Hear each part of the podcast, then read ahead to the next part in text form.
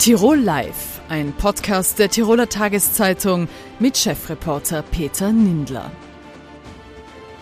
Herzlich willkommen bei Tirol Live, dem Fernsehformat der Tiroler Tageszeitung. Die Spitzenkandidatinnen für die Landtagswahl am 25. September stehen fest. Andrea Haselwanter-Schneider führt bereits zum dritten Mal die Liste Fritz in die Wahl. Was sie dazu bewogen hat, wird sie uns jetzt erklären. Ich begrüße Andrea Haselwanter-Schneider herzlich bei uns im Studio. Vielen Dank für die Einladung. Frau Haselwanter-Schneider, bei der Liste Fritz nichts Neues. Was war die Motivation, zum dritten Mal als Spitzenkandidatin zu kandidieren? Ja, also in der Politik ist es ja wie im Sport. Politik ist, äh, ist eine Teamarbeit und äh, in einem Team braucht es halt jemanden, der vorangeht. In diesem Fall braucht es eine, die vorangeht. Ähm, und eine Kapitänin, wenn man so will und wenn man den Vergleich mit dem Fußball ziehen will. Ich habe gemerkt, dass ich nach wie vor den Rückhalt des Teams habe. Äh, ich bekomme auch großen Zuspruch aus äh, der Bevölkerung, dass sich Menschen melden und sagen, Sie sind diejenige, die uns endlich einmal zuhört. Also wir können ja das überhaupt nirgends deponieren, was uns, äh, was uns so bewegt. Und ähm, Nachdem ich nach wie vor mit Leidenschaft bei der Arbeit bin und nach wie vor für diese Arbeit brenne, habe ich mir entschlossen, noch einmal als Spitzenkandidatin für die Liste Fritz anzutreten. Jetzt hat man im Februar geglaubt, Andrea Hasselwander Schneider will ein bisschen kürzer treten. Da ist der Wechsel im Club zu Marco Sint vollzogen worden.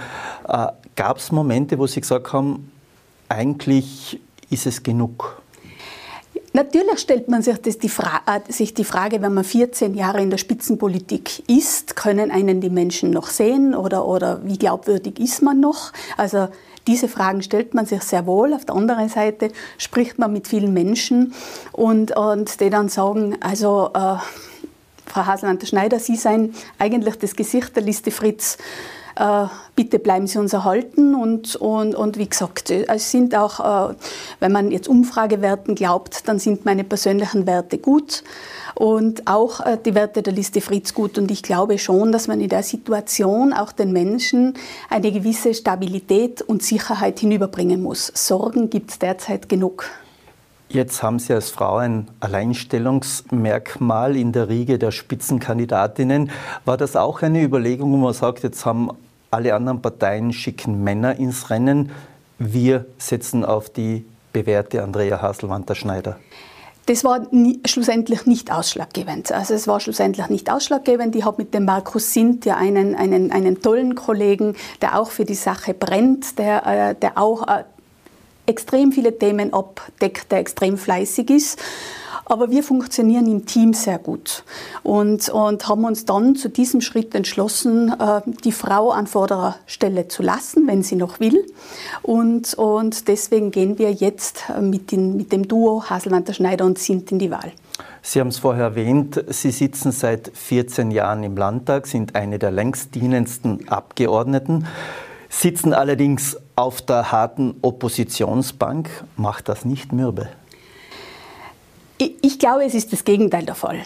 Wenn ich sehe tagtäglich, was es alles zu tun gäbe und was alles so blockiert wird, von, vor allem von den Regierungsparteien, dann spornt mir das nur noch mehr an, zu sagen, es geht auch anders. Es geht endlich anders. Es muss endlich anders gehen. Wir müssen endlich Politik für die Bürger in diesem Land machen und dafür steht die Liste Fritz. Die Liste Fritz macht Bürgerpolitik vor Parteipolitik. Das haben Sie 2013 schon gesagt, das haben Sie 2018 wiederholt. Aber Ihr großes Ziel, die ÖVP vom Thron zu stürzen, hat zweimal eigentlich nicht funktioniert. Im Gegenteil, die ÖVP hat 2013 gewonnen. Sie hat verloren, aber trotzdem nicht so schlecht abgeschnitten. Und sie hat 2018 einen großen Erfolg eingefahren. Äh, warum soll es diesmal klappen? Naja, ich glaube, die Situation hat sich diesmal schon geändert. Ich meine, die ÖVP hat auf Bundesebene alle Probleme dieser Welt. Ich meine, wir sehen ja auch. Aber wir sind auf Landesebene. Wir sehen ja auch, die, man kann die Landes-ÖVP von der Bundes-ÖVP nicht trennen. Also es ist ein und dieselbe ÖVP. Man kann nicht sagen, das ist ein anderer Verein oder andere Organisation. Also alle Probleme dieser Welt und hat es verabsäumt, in all diesen Jahren auf die Menschen zu schauen. Und deswegen stehen wir jetzt da, wo wir stehen. Und wir sehen es ja jetzt im schon begonnenen Wahlkampf. Alle schauen wieder auf sich selber. Die einen sind bereit für Tirol. Die anderen wollen unbedingt regieren. Die anderen wollen wieder regieren. Aber ich höre von niemandem in diesem Wahlkampf, dass er dasteht, um für die Menschen in dem Land das Beste zu wollen. Und dafür stehen wir. Jetzt war es das große Ziel schon 2008 mit der großen Niederlage damals von Herwig van Staar, minus 10 Prozent. Äh, eine Regierung gegen die ÖVP zu bilden. Ist das auch jetzt das erklärte Ziel der Liste Fritz? Das erklärte Ziel ist in erster Linie stärker werden. Also stärker werden heißt mehr Stimmen, mehr Prozente, mehr Mandate und dann noch ein stärkerer Faktor in diesem Tiroler Landtag zu sein. Ich halte wenig davon, jetzt schon Posten aufzuteilen, wie ich es von, von meinen Mitkonkurrenten ja jetzt tagtäglich höre. Aber klar würde dieser seit 75 Jahren regierenden ÖVP einmal gut tun, wenn sie sich regenerieren könnte. Äh, ich glaube, die harte Oppositionsbank täte einmal gut, um wieder auf den Boden der Realität zu kommen. Wie soll das gelingen? Wir werden alle einen, einen guten Wahlkampf machen. Äh, ich glaube, man braucht den Menschen nicht das Blaue vom Himmel versprechen. Es ist zu wenig, wenn alle Parteien alle fünf Jahre auf das Wahlplakat schreiben, Wohnen leistbar machen, sondern ich glaube, da braucht es jetzt tatsächlich Schritte, um, damit es gelingen kann. Das gelingt nicht mit einem großen Wurf. Äh, ich erinnere nur daran, nach der letzten Wahl hat es geheißen, wir haben zwei ganz große Themen und die wollen wir in dieser Periode lösen. Das eine war das Wohnen, das andere der Verkehr. Wohnen war noch nie so teuer wie heute und wir hatten auch noch nie so viel Verkehr, wie wir es heute haben. Also ich denke, da braucht es jetzt tatsächlich ein Bekenntnis, an ganz, ganz vielen Schrauben zu drehen und nicht nur da ein bisschen Arbeitsgruppe und dort Arbeitsgruppe, sondern tatsächlich äh, Maßnahmen, die der Bevölkerung helfen. Inhaltlich ist das eine. Mhm eine Regierung zu bilden, das andere. Wie soll eine Dreier- oder Vierer-Koalition, wie soll das funktionieren? Naja, äh, funktionieren tut es, das sehen wir ja auch in, in, in anderen Ländern, wo, wo äh, mehr als zwei Parteien in einer Regierung sind. Aber ich glaube, das ist heute nicht der Punkt. Äh, heute ist der Punkt zu sagen, was ist das Beste für die Menschen in diesem Land. Und ich glaube, das, was wir bis jetzt hatten, haben, haben alle gesehen, waren auch nicht die, die Rezepte, die zu einem Erfolg geführt haben, sondern es braucht wirklich eine, eine Regierung, eine Koalition, die es bereit ist, die ganz großen Brücken anzugehen. Äh, und das ist die ÖVP derzeit nicht, weil sie einfach zu viele Lobbys bedienen muss. Aber man tut es der ÖVP dann ja wieder einmal sehr leicht, wenn sie sagen, alle gegen die ÖVP. Da kennen wir das berühmte Plakat aus dem Wahlkampf 2013, Warnung vor italienischen Verhältnissen. Äh, spielt man da nicht wirklich der ÖVP in die Karten? So viel italienische Verhältnisse wie derzeit haben wir eh überhaupt noch nie gehabt. Aber ich sage nur, für diese italienischen Verhältnisse ist die ÖVP ganz alleine zuständig und nicht alle anderen. Ich habe zuerst von Teams geredet. Klar soll man, wenn man politisch zusammenarbeiten, alle in ein Boot holen. Und ich höre die Worte von Günter Platter, ob sie 2008 oder 2013 waren, noch, ich werde mit der Opposition zusammenarbeiten. Das waren lediglich Lippenbekenntnisse. Äh, unter der Zeit wollte mit uns niemand zusammenarbeiten. Auch wenn man uns attestiert hat, ihr bringt tolle Themen, ihr habt gute Ideen, das könnte man machen. Ja, dann machen wir es halt. Gell? Ich glaube, die Zeit ist vorbei. Äh, wo zwei Parteien sagen, wir wissen, wie das geht, die anderen dürfen da ein bisschen mit, die sollen auf der Oppositionbank sitzen und sollen da ein bisschen mitquatschen. Ich glaube, wir brauchen endlich Politik für die Menschen in dem Land, äh, weil viele Parteien erinnern sich nur alle fünf Jahre daran, dass es da auch noch Leute gibt, die sie wählen sollen. Warum war es so schwer? Äh, seinerzeit hat ja die Liste Fritz einen fulminanten Wahlerfolg äh, erzielt mit äh, 2008. Mhm. Warum war es so schwer, die ÖVP zu verändern? Ja, der, äh, die ÖVP, glaube ich, kann sich nur verändern oder erneuern, wenn sie einmal eine Auszeit hat. Äh, das geht nicht, solange sie, solange sie wirklich überall drinnen sitzt, die Posten vergibt und so weiter und so fort. Auch nicht, wenn die Liste Fritz ein Partner, ein Koalitionspartner wäre der ÖVP? Naja, die Liste Fritz, ich meine, so ehrlich müssen wir sein, oder? Die, die äh, ÖVP ist um ein Vielfaches stärker, was das Wahlergebnis betrifft.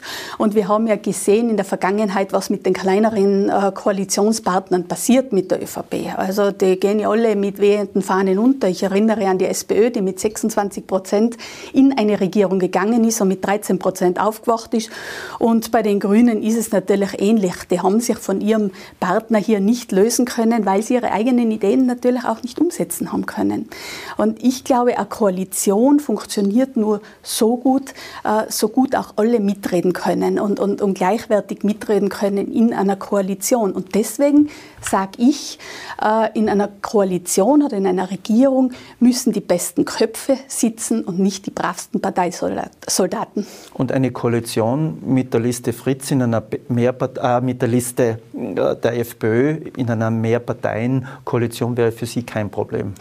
Äh, man muss sich äh, die, immer die Bedingungen anschauen. Man, man muss schauen, äh, also ich, ich, plädiere dafür, jetzt einmal abzuwarten, was kommt am 25. September heraus. Ich bin keine Freundin davon, sich heute Koalitionen auszumachen oder Posten aufzuteilen. Ähm, mit der FPÖ, das wissen Sie, gibt es natürlich ähm, problematische Berührungsfelder und da müsste man sich schon sehr genau anschauen, unter welchen Bedingungen das möglich wäre. Aber ich denke, reden wir heute nicht über Koalitionen, sondern reden wir darüber, wie kann man nach dem 25. September das Land verändern, äh, sodass wieder alle Bürgerinnen und Bürger hier äh, die bestmöglichen Verhältnisse vorfinden. Abschließende Frage, was mir aufgefallen ist, mit Ausnahme bei den Grünen gab es in keiner Partei einen Wahlkampf um die Spitzenposition und in keiner Partei nur noch selten, wenn es um die Obmannwahl geht, mehr als einen Kandidaten. Das heißt, jetzt haben alle über 90 Prozent. Ist der innerparteiliche Wettbewerb, auch bei Ihnen nicht, ist der innerparteiliche Wettbewerb auf der Strecke geblieben in den letzten Jahren? Also ich bin, ich bin eine Freundin eines innerparteilichen Wettbewerbs und Sie haben es ja vorher auch angesprochen. Ich habe die Position der Clubobfrau im Februar meinem Kollegen Markus Simt zur Verfügung gestellt, weil ich zutiefst der Meinung bin, äh, dass Positionen auch aufgeteilt gehören, dass man sich Arbeit teilen kann und dass jeder die Chance haben soll, auch einmal in einer Position zu sein. Und, und ich denke, denke, noch mehr halbe halbe wie bei der Liste Fritz geht ja gar nicht. Aber es hätte auch eine Wahl geben können um die Spitzenkandidatur zwischen Ihnen und Markus Sind. Warum hat es das nicht gegeben? Ja, das hätte es geben können, das ist richtig. Äh, wir, wir, haben, äh, wir haben sozusagen darüber geredet, aber, aber Sie wissen auch, es ist jetzt sehr schnell gegangen mit dem Wahltermin. Ich, uns wäre nicht einmal die, die, erforderliche Zeit geblieben, um hier noch äh, die, die, nötigen Beschlüsse zu fällen. Wir haben den Bürgertag für, äh, für Anfang September oder sogar Anfang Oktober geplant gehabt. Und jetzt müssen wir unser Programm einfach auch drastisch ändern. Andrea Haselwanter-Schneider, vielen Dank für das Gespräch. Danke für die Einladung. Dominik Oberhofer ist Spitzenkandidat der NEOS bei der Landtagswahl am 25. September. Bereits zum zweiten Mal am Samstag wurde er mit 96 Prozent gewählt. Heute ist er bei uns im Studio und sagt seine Beweggründe, warum er sich wieder zum Spitzenkandidaten küren hat lassen. Herzlich willkommen, Dominik Oberhofer. Danke für die Einladung. Herr Oberhofer, zum zweiten Mal und das ohne Gegenkandidaten. Ist die innerparteiliche Demokratie bei den Neos äh, hintangestellt? Na, absolut nicht. Ganz im Gegenteil. Unser dreistufiger Vorwahlprozess äh, war natürlich sehr aufwendig, aber mehr als 700 Tirolerinnen und Tiroler haben daran teilgenommen. Und ich darf ganz stolz sagen, dass ich der Spitzenkandidat bin, der von den meisten Bürgerinnen und Bürgern überhaupt auf die Liste gewählt worden ist wollte kein zweiter antreten. Das könnte man ja auch so formulieren, äh, weil normalerweise soll es ja einen Wettbewerb der besten Ideen um die Spitzenkandidatur gehen. Jetzt geht es nur mehr darum, habe ich mehr als 90 Prozent oder nicht? Ist, geht da nicht die Demokratie irgendwie ein bisschen verloren in der Partei? Na, glaube ich nicht. Also ich persönlich sehe das schon so, dass äh, viele mit meiner Arbeit und mit meiner Vision für Tirol zufrieden sind. Ihre Vision für Tirol haben Sie gesagt, Sie haben sehr auf die ÖVP äh, gewettert äh, und gleichzeitig gesagt, ja, aber eigentlich möchte ich mit der ÖVP regieren. Wie soll sich das ausgehen? Nein, gewettert nicht, aber ich glaube, nach 70 Jahren äh, hat sich die ÖVP schon abgearbeitet und vor allem beim Wohlfahren, Wohl Standsversprechen, das die ÖVP einmal abgegeben hat und für was sie gestanden ist, äh, da ist in den letzten Jahren schon sehr, sehr viel schiefgegangen. Wenn ich mir daran äh, denke, dass früher der Satz, meine Kinder sollen es einmal besser haben, äh, gerade auch von der ÖVP immer gepredigt worden ist. Heute können sich junge Menschen in diesem Land, auch wenn sie fleißig und sehr gut ausgebildet sind, kein Eigentum mehr auf bauen. Und da hat natürlich die Österreichische Volkspartei als eine Partei, die mehr als 70 Jahre in diesem Land die Regierungsverantwortung hat, massiv dazu beigetragen.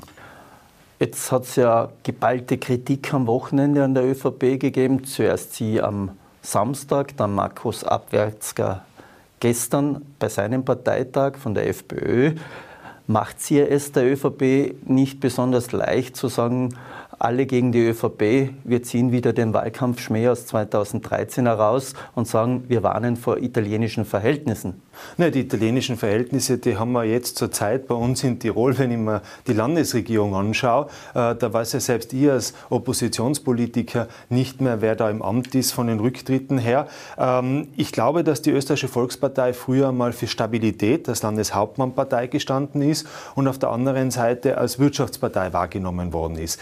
Beides ist in den letzten Jahren verloren gegangen. Äh, die Stabilität ist dahin, nicht nur, weil Landeshauptmann Blatter äh, hier meiner Meinung nach einen sehr äh, unüberlegten Abgang gemacht hat, sondern vor allem auch deshalb, weil eben das Krisenmanagement in den verschiedenen Herausforderungen der letzten zweieinhalb Jahre, Corona-Krise, Klimakrise, aber vor allem jetzt auch im Prinzip mit der Teuerungswelle schiefgegangen ist.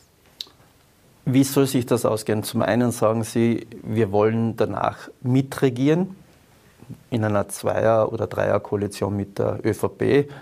Auf der anderen Seite haben Sie schon angekündigt vor Wochen, Sie könnten sich auch eine Regierung ohne ÖVP vorstellen, gegen die ÖVP. Wo, wo liegt da Ihre Befindlichkeit? Ich war da immer ganz klar, und zwar in einer Zeit, wo es noch gar keine Umfragen und so weiter gegeben hat, ähm, habe ich das im Gefühl gehabt, dass sich eine Zweierkoalition in Tirol nicht mehr ausgehen wird. Und die ÖVP wird nicht müde zu sagen, ein Dreier, das ist instabil, das ist nicht zukunftsfähig. Ich halte es komplett anders. Wir sehen das zum Beispiel in unserem Nachbarbundesland in Salzburg. Dort regieren wir mit den Grünen und äh, mit der ÖVP, mit einer schwächeren ÖVP. Und da haben wir, sprich die Grünen und die Neos, sehr, sehr viel weiterbringen können. Ähm, ich war immer, und das hat mir vielleicht auch in der eigenen Partei der ein oder andere übel genommen, dass ich gesagt habe, ein Zwarer mit der ÖVP, den strebe ich gar nicht an. Warum? Und das sehen wir auch in Deutschland bei der Koalition, mit so einer Volkspartei, äh, die äh, einen ähm, Anhängsel in Wirklichkeit braucht, wie es jetzt auch die Grünen teilweise waren äh, in den letzten Jahren ihrer Regierungsbeteiligung, da tut man sich natürlich als kleinere Partei, als kleinerer Partner sehr, sehr schwer. Wenn man aber in einer Zweierkonstellation unter Umständen auch einmal gegen die ÖVP in einer Regierung durchhalten muss, dann glaube ich, geht das leichter. Ganz abgesehen davon äh, ist jetzt der Wähler und die Wählerin am Wort und wenn es eine Mehrheit jenseits der österreichischen Volkspartei und der FPÖ gibt, dann verschließe ich mich dem natürlich nicht. Das heißt, äh, gesellschaftspolitisch wäre es kein Problem für Sie, zwischen mit NEOS und FPÖ in einer Regierung zu sitzen? Na, mit der FPÖ eben nicht. Ich habe, glaube ich, äh, zu allen politischen Parteien im Tiroler Landtag eine hervorragende äh, Arbeitsweise an den Tag gelegt in den letzten vier Jahren. Äh, Markus Abwärtsger und ich verstehen uns in der Opposition als Kontrolleure sehr gut, aber eine Regierung mit der FPÖ kann ich mir nicht vorstellen.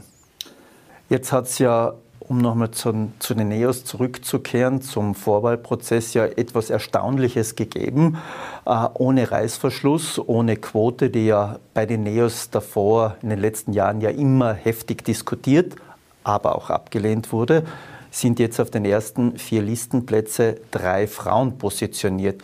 Wie erklären Sie sich das? Ja, das ist, äh, erstens bin ich darauf sehr, sehr stolz.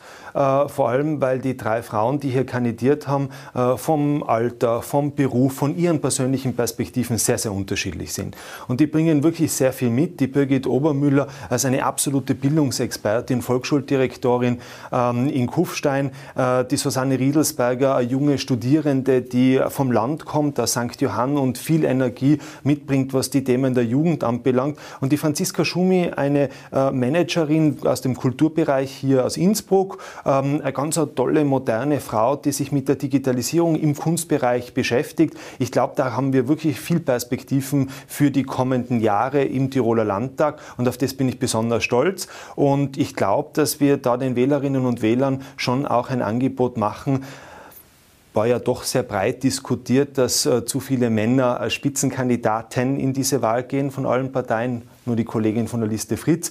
Und ich glaube, dass das auch ein, eine, ein tolles Signal ist, hier zu zeigen, ähm, wir treten als Team an.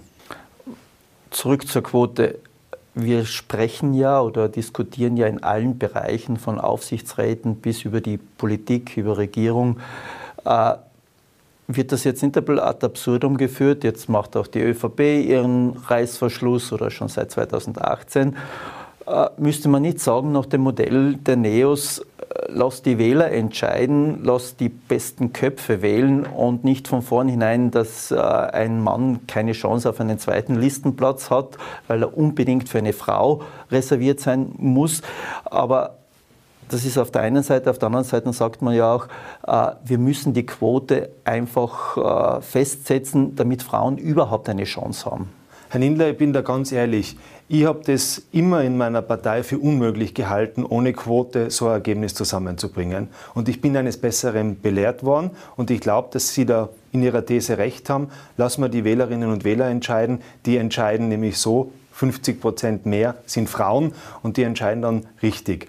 Von daher gesehen, ich bin sehr stolz auf dieses Team. Jetzt drängt jeder in die Regierung. Wer soll dann kontrollieren? Wir haben in den letzten Jahren bewiesen, dass wir sehr gut kontrollieren können in der Opposition. Mir hat das auch unheimlich Spaß gemacht. Und äh, natürlich ist es jetzt unsere Aufgabe, ähm, so stark zu werden, dass man an uns nicht vorbeikommt und dass wir in die Regierung mitbilden können und mitgestalten können. Wenn sich das nicht ausgehen würde, äh, dann fühle ich mich natürlich auch in der Opposition wohl. Aber der Anspruch von uns in dieser Wahl ist schon, äh, eine Regierung ohne Neos soll es nicht geben. Eine Regierung ohne Neos soll es nicht gehen, geben. Äh, was werden die Schwerpunkte sein, wenn Sie in der Regierung wären? Wo sagen Sie, das ist für uns absolutes Muss und äh, wenn da äh, der potenzielle Koalitionspartner diese Hürde nicht nimmt, da gehen wir nicht in eine Regierung. Naja, wir haben drei Themen. Das ist die Bildung, das ist die Wirtschaft und das ist natürlich saubere Politik. Bei der Bildung muss man eines feststellen und das ist ja jetzt auch die Woche Schulschluss bei uns in Tirol. Wir haben das zweiteuerste Bildungssystem der Welt aber es ist nicht das Zweitbeste. Das ist ungefähr so, wie wenn man mit dem Kader Real Madrid äh, in Tirol auftauchen würde und gegen den FC Bolling spielen würde und am Ende des Tages gewinnt Bolling. Ähm, wir geben so wahnsinnig viel Geld in die Bildung hinein und der Output, die Qualität ist nicht sonderlich gut. Wir haben das gesehen bei der Reform mit den neuen Mittelschulen. Wir haben das gesehen, was den verschränkten Ganztagesunterricht anbelangt. Da gibt es so viele Baustellen und da wollen wir NEOS aktiv werden. Wir NEOS sind aber auch die Wirtschaftspartei. Ich habe das Gefühl, dass der Rucksack für die Unternehmerinnen und Unternehmer gerade auch in den Krisen immer schwerer wird. Die sind auch diejenigen, die die Teuerung gerade bei Gas, bei Öl massiv spüren und da muss man entlasten und das geht nicht mit einer Förderpolitik, für die die ÖVP steht, die das ganze Geld an ihre eigene Klientel immer mit Landesförderungen verteilt, sondern hier braucht es Steuer- und Abgabenerleichterungen für alle äh, Bürgerinnen und Bürger. Und der dritte Punkt ist saubere Politik. Und das ist das No-Go, Herr Nindler. Ähm, der Toni Matle darf nicht denselben Fehler machen wie der Bundeskanzler Nehammer, äh, der gut gestartet ist, aber dann sich in der eigenen Partei nicht durchgesetzt hat, wenn es um unsaubere Politik aller Corona-Hilfsgelder für die eigenen ÖVP-Vorfeldorganisationen geht. Ich erwarte mir vom Toni Matle, und davor setze ich mich gar nicht an einen Tisch mit ihm, äh, über Sondierungsgespräche, dass er in der eigenen Partei aufräumt und dieses Geld, diese mehr als eine Million Euro, die die ÖVP meiner Meinung Den nach Seniorenbund. Seniorenbund und auch Landjugend, äh, dass also hier ähm, darüber alles auf den Tisch kommt, was mit dem Geld passiert ist, wo das Geld hingeflossen ist, dass also jeder hier sich transparent ein Bild machen kann und dann muss man das aufklären, was man zurückbezahlt. Letzte Frage, kurze Antwort. Wären Sie gerne Tourismuslandesrat, wenn es sich ausgeht? Na, prinzipiell nicht, weil das habe ich auch schon im Vorfeld immer gesagt. Ich glaube, dass da im Tourismus viel zu ändern ist, aber das können wir auf einer gesetzlichen Basis machen. Ähm, da bin ich der Meinung, dass man in den Sondierungsgesprächen dann die Schienen verlegen kann für die kommenden Jahre. Wir werden mit äh, drei Personen in diese Wahl gehen, die wir als Landesräte, Landesrätinnen präsentieren. Und da, glaube ich, haben wir auch die Kompetenz, dass wir unsere Themen abdecken. Das wären Sie, die Frau Obermüller. Da schauen wir noch, da sind wir jetzt noch beim Diskutieren und beim Schauen. Ich ja, wenn glaub, Sie drei sagen, können Sie es ja verraten. Die drei Themen. Wir wollen die, also drei, die Themen, drei Themen. Die drei Themen also nicht besetzen. die drei Personen. Wirtschaft, Bildung und saubere Politik. Das sind unsere Themen und die wollen wir besetzen. Und da werden wir ganz transparent, wie das in Neos Manier ist, auch unsere Kandidatinnen für die Regierung zeitnahe vorstellen. Herr Oberhofer, vielen Dank für das Gespräch. Vielen Dank, Herr Nindler, für die Einladung. Ein Gletscherbruch an der Marmolata im Trentino hat sechs Bergsteigern das Leben gekostet. 20 weitere werden noch vermisst. Seit Sonntag ist das das Gesprächsthema im Bergsport unter Alpinisten. Reinhold Messner hat heute in der Früh gesagt, das ist die Erderwärmung, das wird in Zukunft noch häufiger vorkommen. Wird der Berg gefährlicher? Wird der Hochalpinismus noch gefährlicher? Was heißt das fürs Bergwandern? Auch in Tirol gibt es fast wöchentlich Steinschläge. Dazu begrüße ich jetzt Thomas Wanner vom österreichischen Alpenverein. Er ist Bergführer, Ausbildner und für den Bergsport beim Alpenverein zuständig. Herzlich willkommen bei uns, Thomas Wanner. Hallo, grüß Gott. Herr Wanner, wie Sie das gestern gehört haben, was war so Ihr erster Gedanke? Ja, die Informationslage war am Anfang sehr unklar. Man wusste nicht genau, was passiert ist. Mein erster Gedanke war, dass sich ein Serak gelöst hätte. Das sind diese steilen Eistürme, die mit der Gletscherbewegung sich ausbilden. Und wenn die dann abbrechen, dann kommt es eben zu sogenannten Eislawinen. In dem Fall an dem Marmolatas scheint es ein bisschen anders zu sein. Man vermutet momentan, dass es wohl eher daran liegt, dass sich eine Gletscherspalte mit Wasser aufgefüllt hat und dann sehr viel Druck erzeugt hat. Und durch, das, durch diesen Umstand wahrscheinlich hat sich ein großer Teil von diesem Gletscher gelöst und ist dann in Form einer Eislawine da heruntergestürzt. Ist es, wie es Reinhold Messner sagt, auf die Erderwärmung wahrscheinlich zurückzuführen? Das ist ganz klar, dass das ein Temperaturthema ist. Ja. Wir erleben das jedes Jahr. Man kann es die letzten äh, Jahrzehnte natürlich beobachten, wie die Gletscherstände niedriger geworden sind. Die Gletscher schmelzen dahin. Und wir erleben es beim Hochtouren zum Beispiel, dass verschiedene Passübergänge nicht mehr passierbar sind, weil eben da kein Eis mehr liegt. Und das, was übrig bleibt, sind oft so Schuttmoränen, wo man nicht raufsteigen kann. Die Steinschlaggefahr ist relativ hoch in diesen Moränen. Und durch das wird das Bergsteigen sicher tendenziell gefährlicher. Jetzt gibt es die Theorie immer, wir müssen mit dieser Gefahr leben. Das ist unser Alltagsspruch. Wird es auch in Zukunft so sein oder sagen Sie, nein, in Zukunft wird man gewisse Touren einfach nicht mehr machen können? Das ist ganz sicher so. Gewisse Touren, die kann man auch schon nicht mehr machen. Wenn man jetzt in die Berge geht und alte Tourenführer hernimmt, die 20, 30 Jahre alt sind, dann kann man da die Hälfte der Touren eigentlich schon rausstreichen, wenn man den nicht mehr gehen kann. Also es ist ganz sicher so, dass die Tourenauswahl anders sein wird und es verlagert sich auch die Situation, ähm, wann man auf Tour geht. Also klassische Hochtourenzeiten waren früher Juli, vielleicht noch August äh, bis Anfang September. Äh, mittlerweile, wie es momentan im Jamtal dran ist, da ist der, der Gletscher schon fast blank. Also die Hochtourensaison, die verlagert sich sicher mehr in den Juni, vielleicht sogar in den Mai hinein. Ich möchte noch mal kurz zu Reinhold Messner zurückkommen, der sagt, im Prinzip wird es ohne Bergführer äh, wird's nicht mehr gehen in diesen Bereichen, vor allem wenn man sich im Eis bewegt würde ich jetzt nicht nur auf den Bergführer festmachen, aber eine gewisse Ausbildung braucht es sicherlich. Die muss man voraussetzen.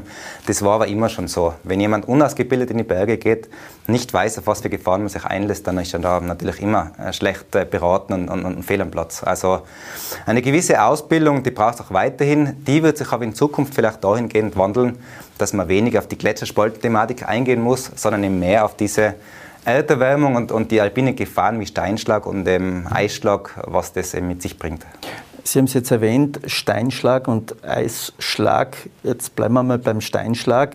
Äh, normale Bergwanderer, jetzt sage ich mal normal unter Anführungszeichen, die in einem Bereich von 2000 Meter oder maximal 2000, 2500 Meter gehen, äh, auf was muss ich der einstellen?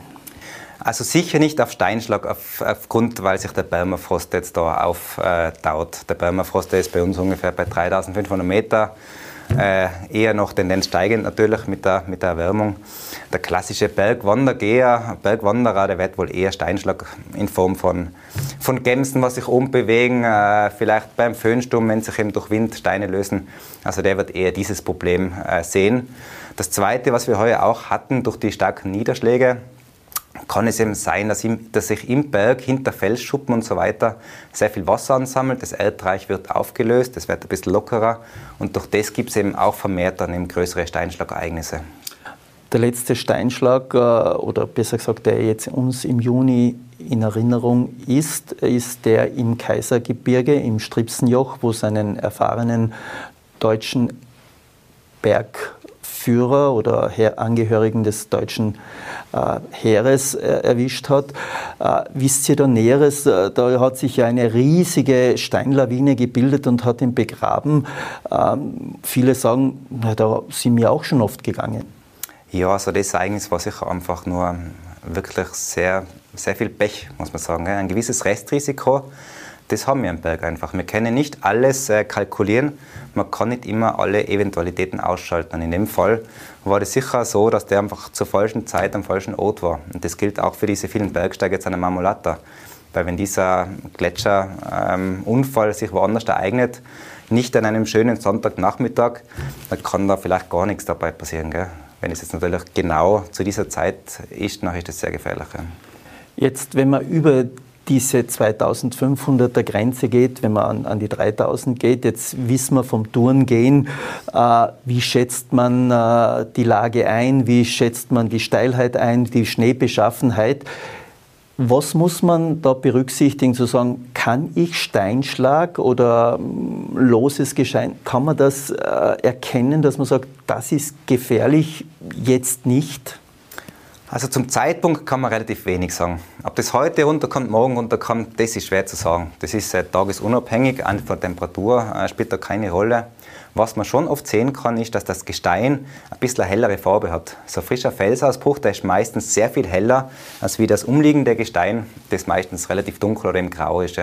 Also da kann man erkennen, wenn man in so eine Steinschlagzone kommt, und das Beste ist sicherlich, wenn man mit lokalen Bergführern oder Hüttenwirten spricht, weil die sind vor Ort und können diese Steinschlagereignisse direkt auch sehen.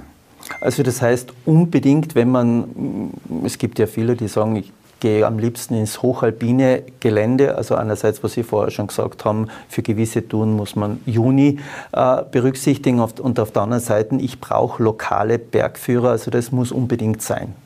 Unbedingt nicht, wenn man sehr gut ausgebildet ist und einfach selber auch sich gut auskennt.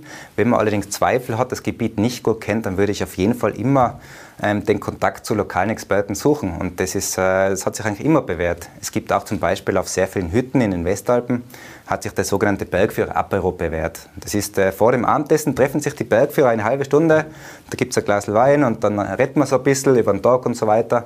Und da kann man oft sehr viele Informationen von anderen Bergführern bekommen, eben auch sehr viel gesehen haben, vielleicht gerade vergangene Woche in dem Gebiet unterwegs waren. Und das sind eigentlich meistens die besten Informationsquellen. Äh, da kann ich lange im Internet recherchieren und googeln. Äh, wenn ich da direkt vor Ort mit den Experten reden kann, dann ist das natürlich viel besser, als wir, wenn ich mir auf irgendwelche Daten verlassen muss, wo ich nicht weiß, wo die herkommen. Was heißt gute Ausbildung? Eine gute Ausbildung, das ist sicher ein mehrtägiger Kurs, wo ich vor Ort am Gletscher bin, auf einem Stützpunkt und dann wirklich mit einem Bergführer, mit einem Profi mich äh, da briefen lasse und, und üben kann. Jetzt, wir kennen es nur, ich weiß nicht, ob der Vergleich stimmt, äh, alle wollen auf den Mount Everest, es gibt Karawanen hinauf. Ist es auch bei uns so, dass aus Ihrer Erfahrung, dass das massiv zugenommen hat? Immer höher am Berg, immer mehr am Berg. Ist das nicht auch ein Teil der Gefahr, dass ich weiß, dann habe ich auch einen Teil von ungeübten, nicht gut ausgebildeten dabei? Das ist äh, ohne Zweifel ein Grund dafür, ja. Der Bergsport der hat ja jedes Jahr immer noch Wachstumsraten, 8 bis 10 Prozent in der Branche. Und diese Leute wollen natürlich raus und sind dann außen auch unterwegs. Und da gibt es bestimmte Klassiker, bestimmte klassische Routen, wo sich eben dann zu einer gewissen Zeit sehr, sehr viele Personen gleichzeitig tummeln. Und das wird natürlich dann auch zur Gefahr, ganz klar. Also je mehr Leute im Berg sind, desto höher ist das Risiko, dass sie im Unfall passieren. Vielleicht zum Abschluss, wo würden Sie, wenn man jetzt die Landkarte von Tirol ein bisschen vor Augen hat, wo würden Sie sagen, das glaube ich wird in zehn Jahren immer gehen? Ja, ich würde mal sagen, so die Silvretta-Gegend zum Beispiel, die ist schon sehr, sehr stark äh, beeinflusst von dem Gletscherschwund. Und da könnte mir vorstellen, dass man da in dieser Silvretta-Gegend in zehn Jahren keinen vernünftigen Skihochtourenkurs mehr machen kann, weil einfach keine Gletscherspalte mehr da ist. Ansonsten äh, könnte ich mir auch vorstellen, Ötztalalpen, Stubaier, dass da sehr viel schwierig wird. Gerade das Zuckerhüttel zum Beispiel in die Stubaier Alpen, es hat extreme Aushaberungen erfahren. Und da weiß ich jetzt zufällig von einem lokalen Bergführer, dass da auch ähm, die Touren sehr, sehr eingeschränkt nur noch geführt werden, weil einfach zu viel Steinschlag da an diesem Zuckerhüttel schon ähm, ja, vorfindbar ist oder stattfindet. Herr Wanner, vielen Dank für das Gespräch. Das war Tirol Live für heute. Wie immer nachzusehen auf unserem Online-Kanal der Tiroler Tageszeitung tt.com und natürlich, wo immer Sie auch sind, als Podcast nachzuhören. Vielen Dank. Tirol Live, ein Podcast der Tiroler Tageszeitung. Das Video dazu sehen Sie auf tt.com.